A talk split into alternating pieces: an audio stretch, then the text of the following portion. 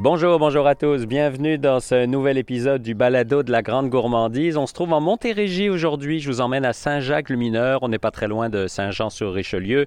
On est au fil du vent avec Joanne Plamondon. Bonjour Joanne, merci de nous accueillir. Bonjour, ça me fait plaisir. Alors dites-nous, où est-ce qu'on est? Là, ici, on est tout près du vignoble. Alors, mon conjoint est là en train de, de tailler, ben, de finir de faire les- les- le marcotage. Là. Traduisez-nous ça. Marcotage, pour celui qui ne comprend pas ou qui ne connaît pas ça. OK. Lorsqu'on, dans un vignoble, lorsqu'il y a des plants manquants, que c'est un vignoble déjà établi, euh, c'est difficile de mettre une petite bouture. Alors, il faut faire du marcotage. On prend une tige du, du plant précédent, on l'enfonce dans la terre, on la fait ressortir. Alors, c'est... Puis la plante mère va donner l'énergie au petit plant qui va être séparé éventuellement pour faire un nouveau plant. Parce qu'au fil du vent, vous faites plein de choses. Oui, on fait plein de choses. Le piment le verjus avec euh, les raisins de, de notre vigne. Euh, on a des bleuets aussi, pas beaucoup, mais quand même. On a des noisetiers, 2200 noisetiers d'Amérique, puis on a 500 noyers noirs qu'on utilise, euh, on fait les noix avec ça. Parce que oui, au Québec, on peut faire pousser des noix et des noisettes. Ça pousse même naturellement, Ouais. les, les noyers ici. euh, Mais bon, c'est peut-être moins connu, là, que... Mais le, le noisetier d'Amérique, il y a deux, deux noisetiers qui sont indigènes au Québec. La noisette à long bec, beaucoup de gens connaissent la petite, euh, la petite noisette avec un, un petit- une petite queue, là, qui Ouais, est piquante, qu'on ouais. voit beaucoup dans le coin de, de la Gaspésie. Mais ici, en Montérégie, à l'origine, le noisetier d'Amérique était présent, mais presque perdu à cause des cultures. hein, on a tout enlevé. Mais j'ai pu retrouver, moi, euh, le noisetier d'Amérique qu'on a multiplié, alors établi. un- C'est un petit buisson, peut-être 5 pieds maximum, mais qui fournit 1 à 2 kilos de noisettes séchées par plant. Alors, Par c'est oui, très ça. productif, très rustique. Mhm. Pas malade, pas d'insectes. Alors, c'est une belle. Puis le goût est plus. euh, délicat, la noisette est plus croquante, euh, la petite peau, souvent que les gens aiment pas, vont enlever. Là. Mhm. En chauffant, on n'a pas besoin de faire ça. C'est très, très mince sur la noisette. Comment, au fil du vent, est né? Ah. D'où vient cette belle, euh, cette belle initiative, cette belle euh, histoire? C'était un projet de retraite. Ouais. Alors, je pourrais dire plutôt maintenant de changement de carrière. Ouais.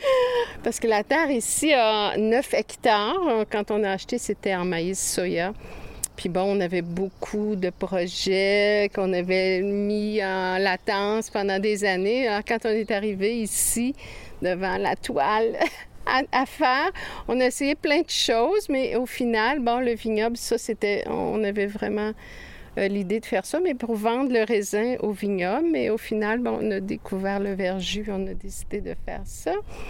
Puis euh, on, a- avait essayé plein de choses aussi, les sureaux, le houblon. Puis bon, là maintenant, c'est les noisettes. Euh, toutes sortes de raisons pour lesquelles on a abandonné certaines choses, là, soit qu'il y a trop de maladies pas adaptées, ou souvent c'est des, des cultures qui demandent beaucoup d'eau. Même si on est dans un secteur qui, qui a beaucoup d'eau, il reste qu'avec les changements climatiques, on voulait avoir des cultures durables et responsables. Alors, euh, on, a, on a préféré conserver euh, les noisetiers qui ne sont pas si demandants euh, en eau. Puis les vignes, évidemment, ça va chercher son eau très loin. Ouais. Vous disiez tantôt, Joanne, c'est un projet de retraite. D'habitude, la retraite, on fait quoi, deux, trois jours? Voilà, mais là, vous êtes rendu à huit jours semaine, genre, c'est ça? Ben, pas. Euh, C'est sûr qu'on travaille beaucoup. C'est sûr que là, au mois de mai, c'est vraiment un mois intense. C'est jusqu'à la fin mai, là, tout remonter, tailler, tout ça. Il reste que on essaie de ne pas faire la même chose toute la journée pour pas s'user euh, précocement. Là. Mais bon, on n'a pas d'employés ici, on a de l'aide pour les récoltes, mais on arrive à tout faire puis être capable de s'asseoir à 2-3 heures l'après-midi. Fait que quand Oh, même, là, ouais, non, c'est c'est faisable. On est très, très, très bien organisé, puis on est mécanisé sur plein de choses Ouais. aussi. Alors, c'est, il, faut, il faut réfléchir à ça, mais il faut vraiment aimer ça. Là. Faut, euh, c'est Ouais, une passion. ça reste une ça, passion. ouais, oui, ouais. oui, ça reste une Alors, on va avancer un peu. Vous allez- on va faire un- cette petite visite avec vous euh, dans ce grand terrain dont vous parliez. Donc, euh, qu'est-ce qu'on voit devant nous? Devant nous, là, il y a le gazebo, la culture de, de, euh, la centaine de plantes bleuets. Québec. On a là-bas le vignoble. On voit les ruches parce qu'on a des ruches. Puis l'implantation de, de piment goria qui va se faire euh, à la fin du mois, début juin. De l'autre côté, là, on voit le gazebo parce qu'on reçoit des groupes, nous. C'est ça. Puis on leur fait visiter quand même le potager, le familial, puis le beau jardin de, de fleurs en avant. Mhm. On leur fait quand même visiter ça. C'est agréable, les gens aiment ça. Alors, il faudrait être difficile pour ne pas aimer ce, ce- ce- ce- ce secteur-là. C'est tellement Ouais. agréable. Ouais, À cette époque-là, ça sent bon. Il fait chaud, Ouais. mais pas trop. euh, C'est ça. On est gâtés. On Ah a oui, un oui. bel environnement. Puis on est en agriculture biologique certifiée ici. Puis on favorise vraiment euh, tout ce qui est la biodiversité. On a des îlots fleuris, euh, les bandes riveraines sont élargies, on a double haie brise-vent, on a des nichoirs d'oiseaux. Cette année, on doit faire un, nichoir pour la tortue serpentine aussi. On essaie que ce soit un milieu vivant qui, euh, au bout du compte, la biodiversité, ça va, ça va, ça aide les cultures. Plusieurs cultures, c'est pas, tu sais, comme si on avait seulement qu'une une, euh, une culture, une monoculture, ben, il peut y avoir des prédateurs de, tout ça. Tandis qu'avec plusieurs cultures, il y a un équilibre qui se crée. On l'a vraiment vu, nous, ici. euh, L'équilibre se crée. Si on a des insectes, souvent, il y a le prédateur est présent. Fait que c'est ça. Là, je vois le terrain, je vois tout, j'entends ce que vous me dites sur tout ce que vous faites. On a l'impression que vous êtes une équipe de 15 personnes. Même ne serait-ce qu'à regarder, c'est grand, c'est impressionnant, Ouais, ouais. c'est beau, c'est propre, Ouais. Oui, ben, je, je sais que les gens sont toujours étonnés quand ils disent, ben non, c'est pas possible, ça se peut pas. Faire ça à deux. Mais c'est- faisable, on n'est pas. C'est sûr que je me couche de bonne heure. Mais bon, non, c'est faisable. C'est vraiment faisable de faire. Il faut être bien, bien organisé, puis aimer ça, là. Parlons du verjus, assez Ouais. méconnu, hélas, au Québec. Comment expliquer ce qu'est le verjus? Ben, c'est le jus du raisin qui est cueilli avant la maturité. À un taux de sucre, nous, on le fait toujours entre 6 et 9 de taux de sucre. Un raisin, ça va aller jusqu'à 20, 25 de, Mhm. de taux de sucre. Alors, c'est un très vieux produit, c'est médiéval. Le verjus, c'est connu à travers le monde sous différents noms. Toutes les communautés syriennes, turques euh, aiment beaucoup ça. Nous, quand on, on a élaboré notre verjus, euh, c'est justement Monsieur Turc à Montréal qui disait Mhm. Mais pourquoi vous ne faites pas du verjus Puis moi, je savais ce que c'était parce que je, je suis une, une passionnée d'histoire. J'ai étudié en anthropologie. Puis je savais que les Augustines à Québec cultivaient le raisin pour faire Pour le ça, verjus. ouais, Alors, euh, ça m'a euh, allumé tout de suite. Puis on, bon, on a fait des recherches, des essais, tout ça. Puis au final, on est arrivé avec un verjus qui a plu assez rapidement à des grands restaurateurs. Tout le groupe La Tanière à Québec nous ont adoptés. Puis bon, les chefs, ils se connaissent tout entre eux. Hein? Puis Ils bon, c'est- ouais. ouais, ça. Puis le public aussi euh, redécouvert par des émissions de télévision aussi qui venaient de, de Masterchef Australie. Une productrice. C'est exactement ça que j'allais vous dire. Moi, j'ai découvert ça. à Masterchef Ben, Australie. c'est ça. Puis moi, j'ai goûté à son verjus parce que j'avais une cliente qui avait un fils en Australie parce qu'on ne peut pas l'avoir ici. Ouais. Puis son verjus est de raisin blanc. Oui. Nous, il est de raisin bleu. Euh, Est-ce que c'est celui de Maggie Beer? Oui, celui Ouais. de Maggie Beer, c'est ça. Puis j'ai goûté, puis euh, il est beaucoup plus sucré. Elle Ouais, est ouais. à 12 de Brix. Euh, C'est différent. Fait que Mhm. nous, il est vraiment plus comme un, un verjus européen ou syrien. Eux, c'est vraiment 5-6. là. Puis bon, le verjus du Périgord, c'est vraiment 7-8. là. Ah ouais, Fait que- Ça goûte pas le sucre du tout. là. non, non, non, non. C'est l'acide, mais c'est un acide très doux pour l'estomac. Oui, c'est. Puis quand on veut faire une belle vinaigrette, on peut boire un verre de vin parce que c'est... C'est pas gênant, C'est ouais. ça. Avec des gens qui aiment pas le vinaigre, par C'est exemple, ça passe très très bien, Ouais. ça se digère bien, Ah, ça goûte oui. bon. Oui, oui, c'est euh, doux. C'est doux, dilué avec de l'eau, de l'eau chaude. Euh, Il y, a, il y a une foule de recettes maintenant avec ça. Tout l'élément acide en cuisine, ça équilibre les saveurs. hein. Ben Fait que oui. c'est souvent, on dit, ah, qu'est-ce qui manque? Ben, ah, un peu de verjus. Ça équilibre. hein, oui, ouais. Ouais. c'est délicieux. Moi, j'aime poser cette question-là euh, aux entrepreneurs, aux artisans que je vais voir, mais c'est comme les enfants, on les aime tous. Si vous deviez garder une culture ou un produit ou faire une seule chose, est-ce que vous pourriez choisir? Ou c'est le fait que ce soit mixé que vous aimez Ben, ça? Le fait que ce soit mixé, oui, c'est c'est vraiment. euh, on ne peut pas s'ennuyer, hein, bon. Ah ouais. Puis il y, a- il y a toujours du, du nouveau. Et- mais souvent, c'est le petit dernier hein, qui, est- qui est notre préféré. Là. Moi, la noisette, j'ai vraiment une faiblesse. Ben, c'est- vraiment. C'est une culture qui, s'étend sur plus de la moitié, bien, la moitié de notre, notre terre aujourd'hui, avec 2200. J'aime apprendre, moi.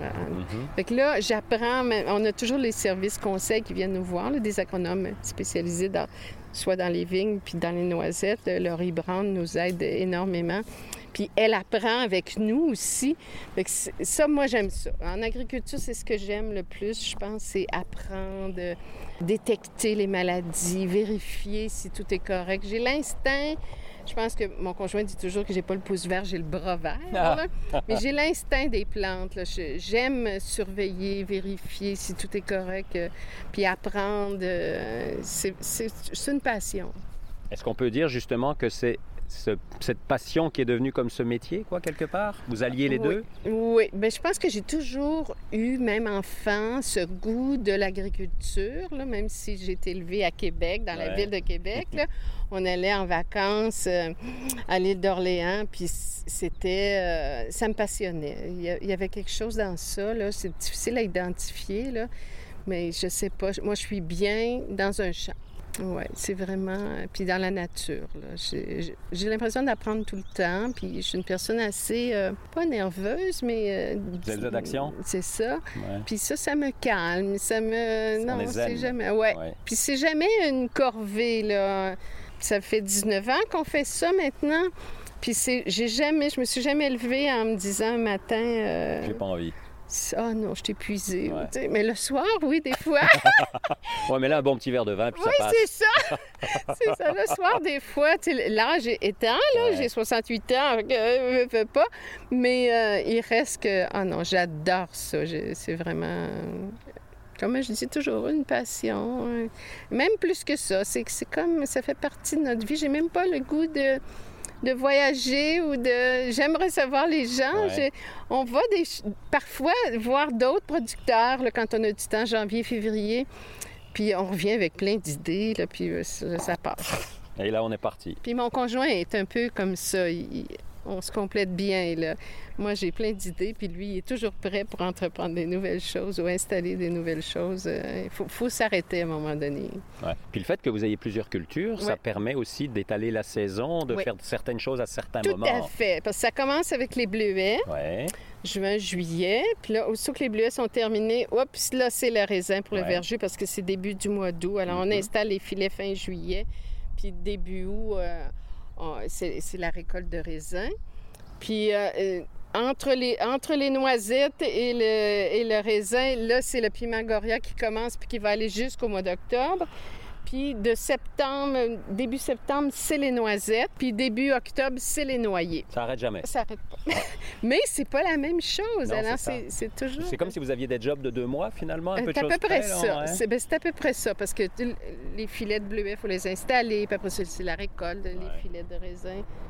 Puis bon, c'est la même chose pour le reste. Puis bon, les abeilles, entre ça, moi, Ouais. je m'occupe pas des abeilles, mais mon conjoint s'en occupe. Mhm. Puis ici, si on peut voir les abeilles, il y a une bouteille d'eau. Ouais, c'est quoi ça? Alors, la bouteille d'eau, c'est pour que les abeilles s'abreuvent là et non pas Ah, dans les fossés, ni dans la rivière, ni dans le cœur des feuilles de maïs, là, parce qu'il y a des pesticides quand Ben même. Nous, on est entourés, on a les haies brise-vent, tout ça, mais Mhm. les abeilles, on suppose, puisqu'on n'a vraiment pas de mortalité, qu'elles restent Elle ici. reste ici, ouais. Alors, pour ceux qui nous écoutent et qui veulent goûter vos produits, les découvrir, on peut venir à la boutique, mais est-ce qu'ils peuvent, euh, pour ceux qui habitent un peu plus loin, est-ce qu'on peut les retrouver? À Québec, on a le- l'épicerie européenne à Québec. À Montréal, c'est la, la boucherie Lawrence et Pascal Le Boucher qui ont Oui. notre verjus. Mais pour le, le reste, c'est- à- la boutique de la ferme. Ici, on est ouvert de- du mercredi au dimanche de 10h à 17h. Mais de janvier à avril, c'est plus sur rendez-vous. Les gens nous appellent. Puis Ouais. euh, c'est ça. Parce qu'on devient habitué, donc on vous connaît, on vous Oui, appelle. euh, oui, je vais le- prendre ma cargaison de verjus, j'en ai plus. C'est ça. Un beau problème. C'est ça. Puis on a le tartinade de bleuet, on a le piment goria, on a le poivre des dunes, on a le miel, on a le tartinade de, bleu, de raisin bleu aussi, puis les noisettes et les noix. Les noisettes, il faut être rapide parce Oui, que... j'imagine. Oui, tout est... euh, mais ma, ma culture euh, vient plus à maturité. Alors, euh, parce que oui, j'en ai 2200.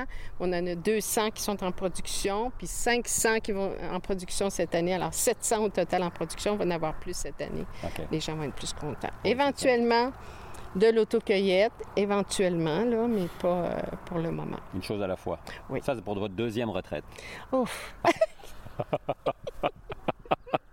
Merci Joanne pour l'accueil. Merci, merci beaucoup. C'était très agréable. À vous donc euh, qui êtes dans la grande région de Montréal, vous pouvez venir faire un petit tour. N'hésitez pas à jeter un œil euh, sur le site internet au fil du vent. Vous allez trouver ça, vous allez avoir toutes les informations. Et nous, on se retrouve dans deux semaines pour un prochain balado sur les routes gourmandes du Québec. Encore une fois, on sera chez un producteur passionné qui va nous offrir à boire et à manger. Vous allez découvrir ça. C'est vraiment très, très agréable. On se retrouve donc dans deux semaines. D'ici là, n'oubliez pas, mangez local. Bye bye tout le monde.